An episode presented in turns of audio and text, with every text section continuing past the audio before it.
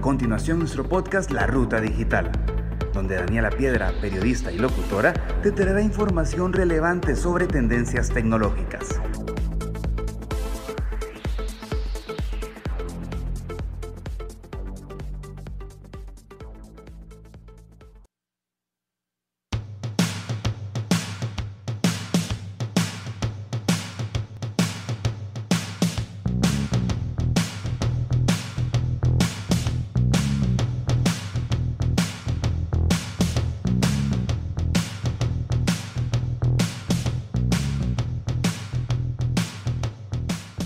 Hola, hola, mi nombre es Daniela Piedra y quiero darte la bienvenida al podcast La Ruta Digital del Grupo Babel. Quiero empezar este podcast agradeciéndoles a todas las personas que nos han venido escuchando y acompañando durante nuestros primeros episodios de La Ruta Digital. Muchas gracias a todos ustedes. Hoy vamos a conversar sobre un tema bastante importante y relevante como lo es la centralidad en el cliente y será nuestro gerente de territorio de Senam, Miguel Albarracín, quien nos comente más sobre este grandioso tema. Bienvenido Miguel a la Ruta Digital, es un honor y un placer tenerte el día de hoy con nosotros. Hola Daniela, muchísimas gracias por la invitación.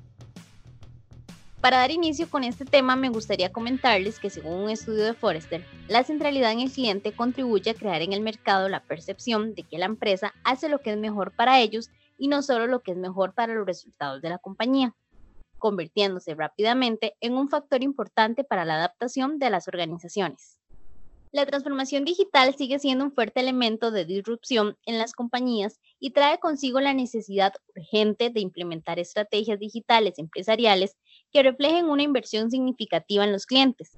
Es decir, estas empresas deben demostrar con toda claridad hasta qué punto valoran a sus clientes, lo que a su vez supone un claro valor diferencial en un mercado competitivo.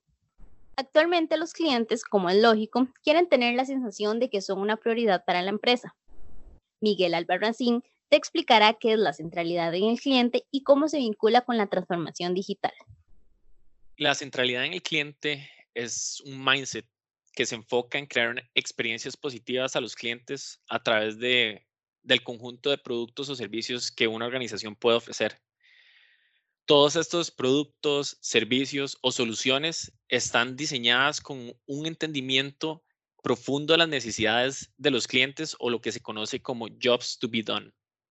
Hay factores importantes eh, para tener una organización centrada en el cliente y el número uno es el foco en el cliente, entiéndase como la segmentación para alinear y enfocar en lo específico.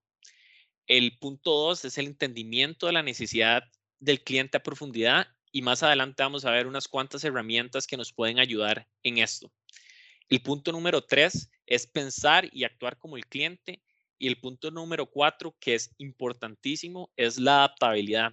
Las necesidades de los clientes siempre están evolucionando y justamente para construir lo que se conoce como un lifetime value, tenemos que adaptarnos constantemente. Hay un caso de negocio eh, muy interesante sobre la importancia de entender a profundidad las necesidades de los clientes y cómo eso nos puede ayudar a em, tener una mejor estrategia. Un caso de negocio muy interesante liderado por el profesor Clayton Christensen de Harvard Business School que nos habla de la importancia sobre entender a profundidad las necesidades de nuestros clientes es el de una empresa o un restaurante de comidas rápidas en Estados Unidos. Básicamente, este restaurante lo que quería es aumentar las ventas de sus milkshakes o malteadas. Hicieron un enfoque tradicional de marketing donde seleccionaron a un grupo de clientes que encajaban con su perfil, les empezaron a hacer focus group y les dieron muestras y les preguntaron cómo podemos hacer para mejorar el producto para que al final de cuentas lo compren más. Si hacerlo más barato, si hacerlo más espeso. En fin, hicieron todas las modificaciones que el estudio mostraba, que era lo que se suponía que los clientes querían y no tuvieron ningún impacto en ventas ni en ganancias. Entonces, ellos regresaron a la mesa de trabajo ya con el equipo de Harvard Business School, pero con una pregunta diferente. ¿Qué trabajo causa que las personas compren un milkshake o qué necesidad tienen esas personas para que realmente compren un milkshake? Así que empezaron a observar los datos, eh, como a qué horas los compraban, qué llevaban puesto, si estaban solos o iban acompañados, si compraban otra cosa adicional al milkshake o se los comían en el restaurante o se lo llevaban para el carro. Resultó que la mitad de las personas, o más bien la mitad de los milkshakes, los vendían antes de las 8 de la mañana y todos iban solos y se los llevaban en el carro. Así que confrontaron a estos clientes eh, y básicamente les preguntaron en palabras que ellos entendieran qué estaban tratando de realizar con la compra del milkshake. Después de acumular todas las respuestas, se vio muy claro que lo que querían hacer era el mismo trabajo o solucionar la misma necesidad. Todos tenían un largo y aburrido trayecto al trabajo y básicamente lo que querían es hacer algo eh, en el carro. En ese momento no tenían mucha hambre, pero necesitaban algo en el estómago. Pensando un poco en productos que pueden sustituir esto, eh, son otros tipos de snacks como un banano, una galleta, una dona, un bagel, pero en muchos de estos casos resultaban complicados, ¿verdad? Em, un banano podía hacer que ensuciaba mucho el carro, eh, una dona o un bagel eran muy secos, entonces hacían que también tenían que llevar un, un refresco, pero di, solo tienen una mano libre, entonces solo podían usar una mano para ir comiendo. Entonces resultó ser que el milkshake realmente resolvía el trabajo de una manera muy eficiente. Entonces, una vez que ellos entendieron realmente cuál era el trabajo que los clientes querían hacer, le hicieron las modificaciones al producto y lograron cumplir su objetivo. Entonces, este es un claro ejemplo eh, que nos dice que una vez que nosotros entendemos el trabajo que un cliente quiere hacer o la necesidad que tiene que resolver o quiere resolver, nosotros podemos darnos cuenta de cómo mejorar ese producto de una manera más simple. Para identificar estos factores eh, importantes en la centralidad del cliente, existen diferentes herramientas que nos pueden acompañar en ese proceso.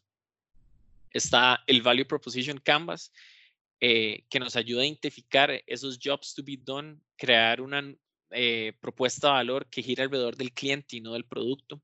El buyer persona, que nos puede ayudar o nos ayuda más bien a identificar ese cliente para enfocarnos. El design thinking como proceso nos puede ayudar a crear productos o servicios deseables y, y, que sean sostenibles durante su ciclo de vida. Y eso nos ayuda a crear ese lifetime value que hablamos en un inicio. Es importante en este proceso no enfocarnos en solo las funcionalidades y características del producto propuesto, como tradicionalmente lo hemos hecho. Más bien aquí lo que tenemos que enfocarnos es entender el problema a profundidad en el contexto y cómo va evolucionando este contexto para precisamente nosotros poder crear una solución que perdure en el tiempo.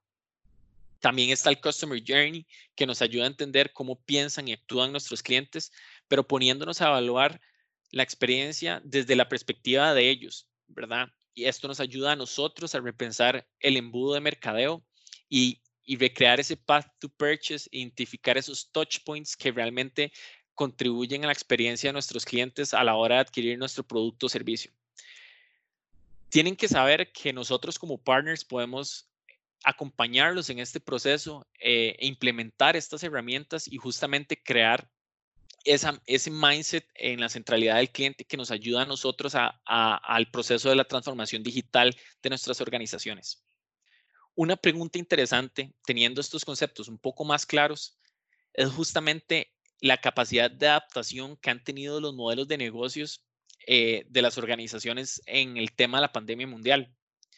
Probablemente ninguna organización tenía en su plan de continuidad de negocio la pregunta de ¿Qué pasa si el patrón de comportamiento de nuestros consumidores cambia de un día a otro?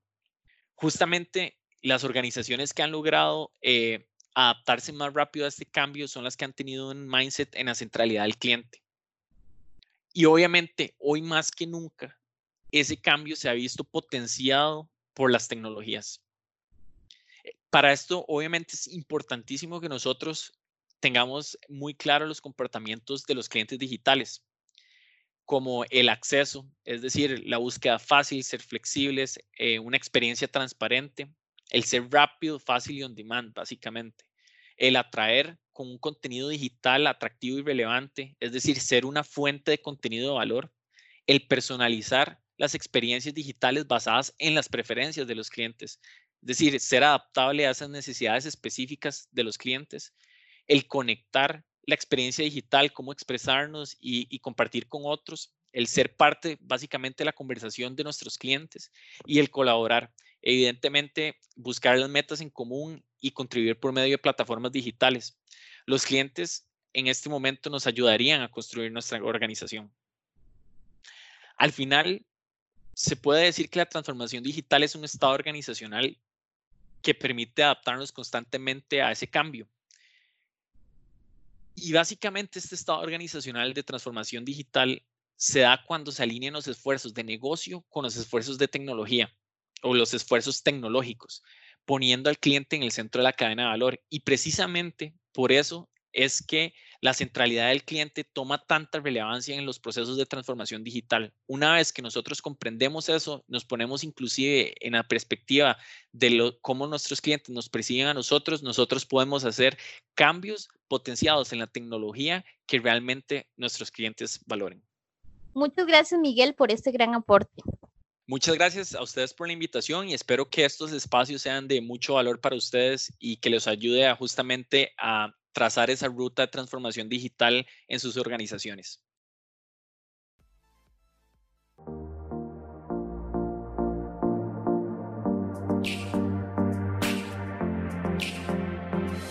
La ruta digital. digital.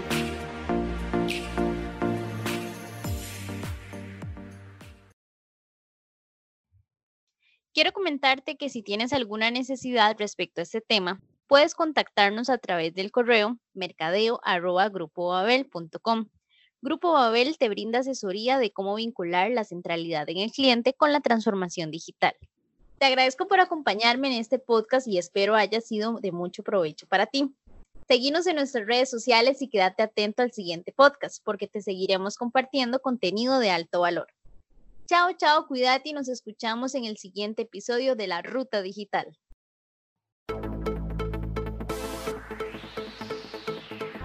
Esto fue La Ruta Digital, exclusivo de Grupo Babel.